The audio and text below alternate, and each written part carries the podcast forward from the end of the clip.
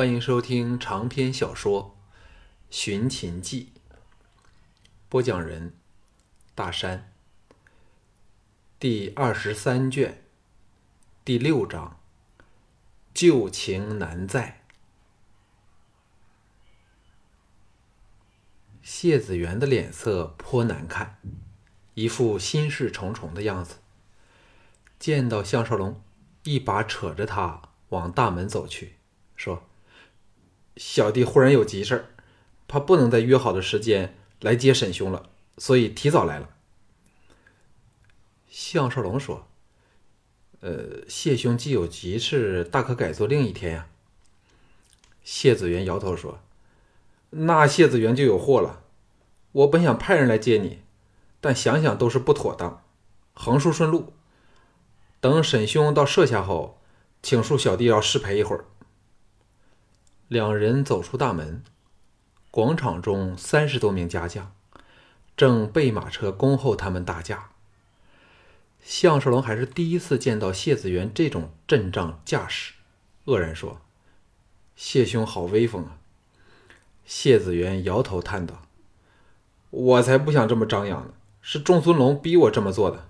上车再说。”从未拉开车门，两人登车坐好，马车开出院门。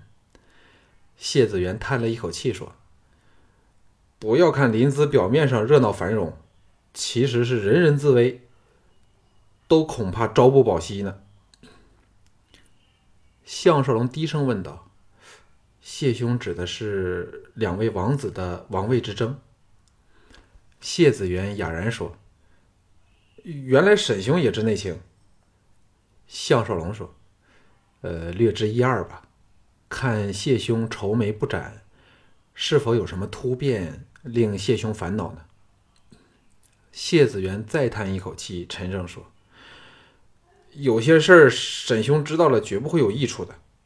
沈兄先到舍下和那人聊聊，小弟见过仲孙龙后，再回来见沈兄。哎，今晚怎么样都要出外逛逛。沈兄可懂得怎样和那人说相嘞？”项少龙哑然失笑说：“我还以为谢兄忘了呢。”谢子元苦笑说。小弟现在比任以往任何一刻都都需要到青楼去解闷儿。项少龙关心善柔，自然是爱屋及乌，关心起谢子元来，但却知道谢子元绝不会随便将王室的斗争向他这个外人说出来，心念电转，以知其故，试探说：“是吕不韦在玩手段？”谢子元一震，说：“沈兄怎会知道？”项少龙压低声音说：“我曾在咸阳住过一段日子，与秦廷的一些重量级人物非常的熟嫩，深悉吕不韦这奸贼的手腕，所以才能猜中啊。”谢子元饿了一饿，玩味说：“重量级人物，这形容词小弟还是初次听到。细想想，又非常贴切。”沈兄认识些什么人？项少龙随口说出了李斯、昌平君兄弟等人的名字，当然包括了自己在内。谢子元听得瞠目结舌，吁出一口气说：“这么说，沈兄和嬴政身边的一些近臣都是很有交情。最厉害的当然是项少龙了，吕不韦千方百计都扳不倒他。顺口一问，沈兄。”嬴政究竟是吕不韦和朱姬的儿子？项少龙肯定的说：“当然不是，否则他们的关系怎么会闹得这么僵？究竟吕不韦做了什么事儿，累得谢兄如此烦恼呢？他是否对你们大王说了些什么话？”谢子元显然心肠极好，摇头说：“这种事动辄就是抄家灭族的大祸。”小弟怕连连累了沈兄，沈兄最好是不要理会。项少龙知道不易逼他，心想自己无论如何都不能让人把单柔的家给抄了，但一时却是苦无良策，因为根本不知各种情况。谢子元岔开话题说：“看来凤飞肯很器重沈兄啊。项少龙想起和凤飞纠缠不清的关系，随后应了一声，心中转转到齐国的王位之争上。本来与自己全无关系的事儿，却因善柔的缘故而变得直接有关。田丹和吕不韦都是玩阴谋手段的专家，以仲孙龙、谢子元等这一系的人，虽有各国之助，但能否成为赢家，仍属未知之数。邹衍若是在就好了，由他这以预知术数名震天下的大宗师。指着星星月亮说上两句话，比其他任何人的雄辩滔滔对齐王更管用。这时马车来到谢府，项少龙下车后，谢子元足不着地的原车走了，到仲孙龙处与自己的党人密议。小毕领项少龙到内府见单柔，而项少龙则在心中不住的自我警惕，告诉自己。单柔已为人妇，绝不可再续前缘，否则怎么对得住自己的良心呢？单柔始终是单柔，没有一般女子的软弱扭捏，神态如常的将下人全赶出偏厅后，劈面便说：“我嫁了人后就变成会吃人的老虎吗？一见到人家后就拼命的逃跑，是否这一段时光逃惯了？”接着，扑哧一声，横了他充满少妇风情的一眼，喘气笑道：“坏家伙，到哪里都是坏家伙，竟敢串通子元来骗我！若不是看在智智的份上，看我不打折你的狗腿！”项少龙见单柔凶神恶煞的模样，反而放下心来，毫不客气坐下来，微笑说：“不抱两个白白胖胖的儿子来给我看看吗？”小弟对任何长得像柔大姐的小家伙，都好奇的要命。他们是否刚出生便懂得舞拳弄脚的打人踢人啊？单柔笑得似花枝乱颤的倒在地席处，嗔道：“真想揍你一顿！哎，做了谢夫人后，想找个敢还口或还手的人都不容易。师傅现在又不肯在舞剑弄弄棒了。”他那班徒弟更是窝囊，累得人手怪痒的。项少龙骇然说：“难怪谢兄要遭殃啊！”单柔狠狠瞪着他说：“不要把我说的这么可怕，不如我们拿木剑来对玩好吗？”项少龙心中一动说：“你师傅有四个最得意的弟子，我知道其中两个是韩杰和众孙玄华，其他两个是谁呢？”单柔一脸不屑地说：“什么四个得意弟子，我才不知道呢！我只知道师傅最疼我单柔。众孙玄华这龟蛋，只懂得缩头缩脑，每次要他动手过招，都推三推四，真想把他的卵蛋都割下来！”嘿嘿。项少龙听得捧腹大笑，这刁蛮美女做了母亲，仍不改一贯的本色，的确令他欣慰。顺口问道：“田丹知道你成了谢夫人吗？”单柔冷哼说：“ 哼，知道又怎样？我不去找这老贼算账，他已经拜祖仇神了。哎，真奇怪，杀了那个假货后，我心中所有的仇怨都消了。田老贼虽然仍是活生生的，但我竟可将他当做了死人。”项少龙正容说：“说点正事好吗？你可熟悉韩杰？他究竟是怎么样的一个人？品性如何？”单柔撅起可爱的小嘴说：“可以和嫪毐狼狈为奸的，会有什么好人？我一向对他都没有好感。不过手下倒算有两下子。”忽悠皱眉说。你为何仍不滚回咸阳去？智智要担心死了。项少龙苦笑说：“我是走投无路才溜到这里来的，你当我是来游山玩水吗？”单柔点头说：“听说道路河道都被十这十多天的连绵大雪给封了，离开了火炉便做不成人似的。迟些我让紫元派人把你送走吧。项少龙吃了一惊，说：“万万不可，千万不要让谢兄知道我的身份，否则将来事情传了出去，他便要犯欺君之罪了。”单柔傲然说：“凭他谢家的地位，最多不当官算了，官有什么好当的？”项少龙知道他因父亲当官遭抄家而对此深恶痛绝，同意说：“谢兄人太善良。”的确不大适合在官场打滚儿。单柔笑道：“他和你都不是好人，整天想到外面鬼混，你就差点就成了帮凶。”项少龙淡淡的说：“越得不到手的东西越珍贵，你试试逼他连续出去胡混十个晚上，包保他厌的以后都不再去了。而且，他到青楼去，似乎只是要找作曲的灵感。”不是真的胡来。单柔杏目圆瞪的说：“是不是他央求你来向我说相求情的？”项少龙事实上如谢子元般那么惧怕单柔，举手投降说：“柔大姐，你该明白我是站在哪一方的吧？”单柔解冻的甜甜笑道：“当然知道了，你来的真好。这样吧，子元到外面胡混时，你就来陪我。”项少龙失声说：“什么？”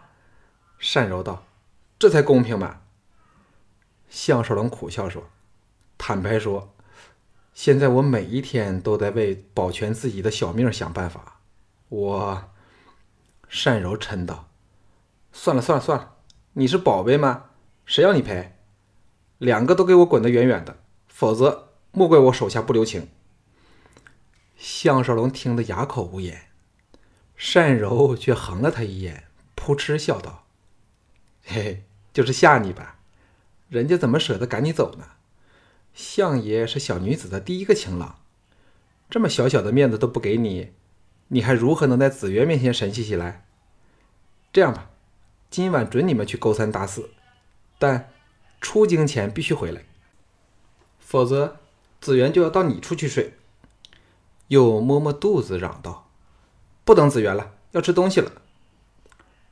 善罢，谢子元仍未回来。项少龙趁机告辞，回听松院。刚跨入院门，把门的手下说：“楚国李相爷派人来找沈爷，但沈爷不在，只好走了。”嗨，沈爷人真厉害，我们这帮兄弟以后都要跟着你啊！项少龙暗想：自身难保，哪有能力照顾诸位兄弟啊？敷衍两句时，这个叫池子春的年轻家将压低声音说：“小人有一件事是要告诉沈爷，但沈爷心中有数就好，千万不要泄露，说是我说出来的。”项少龙哑然说：“什么事啊？”池子春说：“今天。”我见古明、房生两个人鬼鬼祟祟的溜出街外，便吊着尾巴跟去看看。原来他们竟然是去见沙利，看来不会有什么好事儿。最怕他们是要对付沈爷你呢。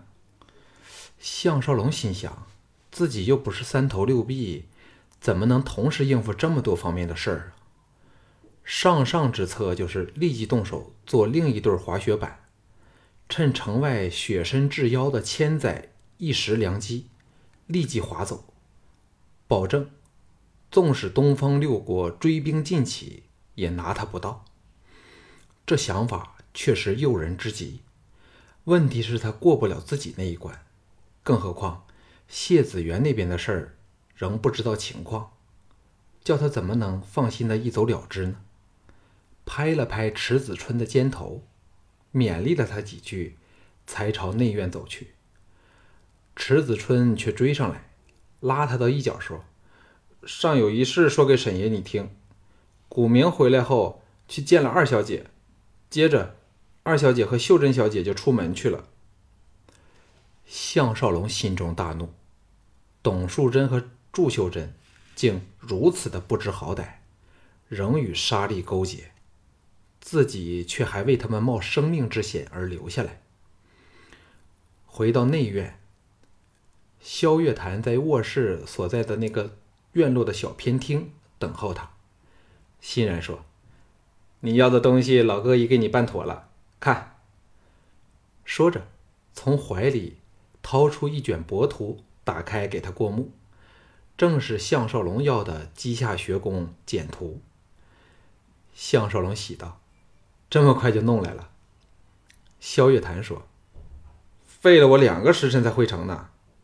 指着图上靠最右边的城门说：“这是大城西边的北守门，又叫鸡门。学宫就在鸡门之下，细水之侧，交通便利，而且依水傍城，景色宜人。所以学宫乃是临淄八景之一，是游人必到之地啊。”项少龙细观帛图，叹道。稷下学宫就像是一个城外的小城，城墙街道应有尽有。如果胡乱闯进去找一把刀，等于大海捞针。萧月潭指着最宏伟一组建筑说：“这是稷下学堂，是学宫的圣殿，所有义典都在这里举行。你的百战刀就挂在大堂的南壁上。”项少龙猛下决心说。我今晚就去把刀拿回来。萧月潭愕然说：“该尚未到时机吧？少龙何不等到离开齐国前才去偷刀啊？”项少龙断然说：“我今晚偷刀后，明早就离开临淄，免得韩闯等人为我费尽心思，左想右想的。”萧月潭骇然说。大雪让临淄的对外交通都瘫痪了，你怎么走啊？项少龙信心十足的说：“我有在大雪地里逃走的方法，否则也来不到这里了。老哥，你放心好了。”萧月潭皱眉说：“嗯，能离立即离开，实是上上之策。但你不是说过要帮助凤飞、董淑贞他们吗？”项少龙冷哼说。那只是我一厢情愿的天真想法。事实上，我只是他们的一颗棋子。现在我心灰意冷，只好只为自己打算了。这番话的确是有感而发。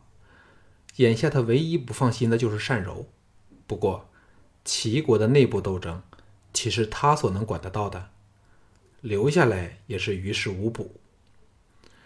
下了明天就走的决定之后，他整个人变得无比轻松。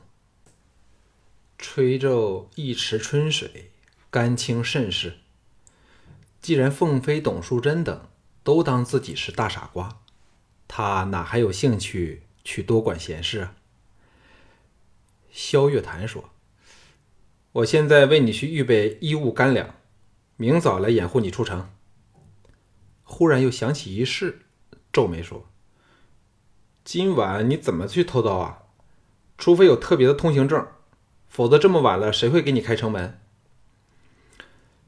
项少龙一拍额头说：“哎呦，我忘记城门关闭呢，不由得大感苦恼。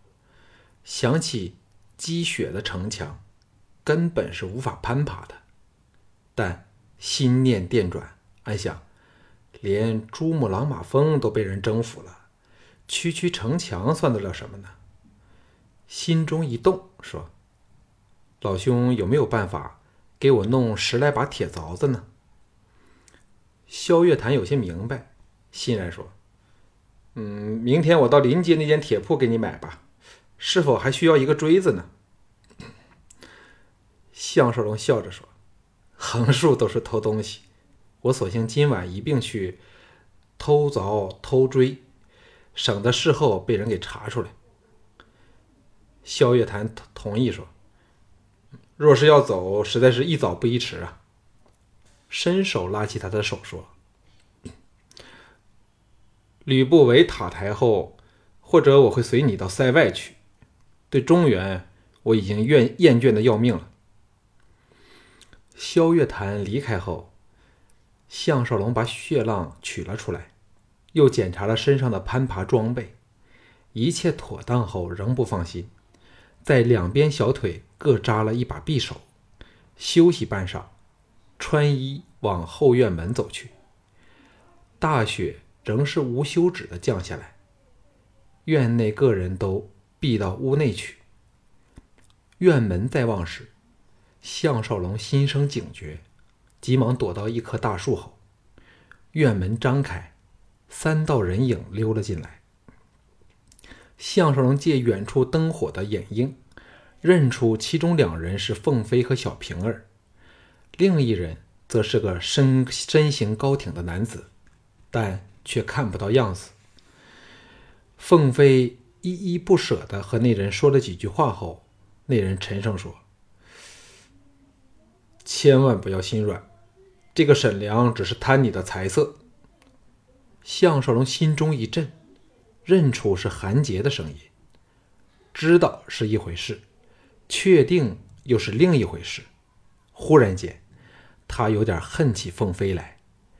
以他的智慧，竟看不穿韩杰英俊的外表下有的只是豺狼之心。凤飞欲言又止，叹了一口气。到韩杰走后，梁主婢才返楼去了。项少龙心中一动，追了出去。在暗黑的巷道里，韩杰送凤飞回来的马车刚好开出。由于巷窄路滑，马车行速极缓。项少龙闪了过去，攀着后缘，无声无息地到了车顶上，扶了下来。他并不知道这么做有任何作用，纯是碰碰运气。如果马车走的不是他要去的方向，他可以随时下车。在这样的天气里，偷鸡摸狗的勾当是最方便不过的了。